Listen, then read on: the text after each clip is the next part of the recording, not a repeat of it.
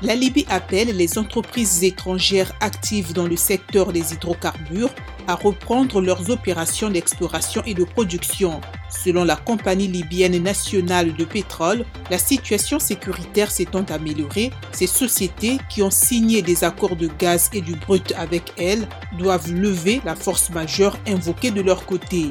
La NOC promet de leur fournir tout l'appui nécessaire pour un environnement sûr en coopération avec les autorités civiles et militaires sur place. La Zambie commencera à rationner l'approvisionnement en électricité des consommateurs domestiques à partir du 15 décembre suite à une forte baisse des niveaux d'eau dans le lac Kariba menaçant la production d'hydroélectricité, prévient le ministre de l'Énergie Peter Kapala.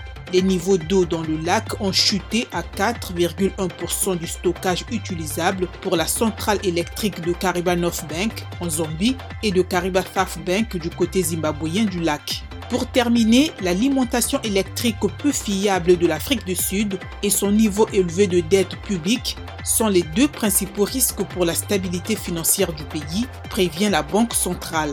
Un approvisionnement en électricité insuffisant et peu fiable est susceptible de menacer la viabilité de certaines entreprises, en particulier les petites et moyennes entreprises, et cela pourrait se répercuter sur le secteur financier, alerte la banque.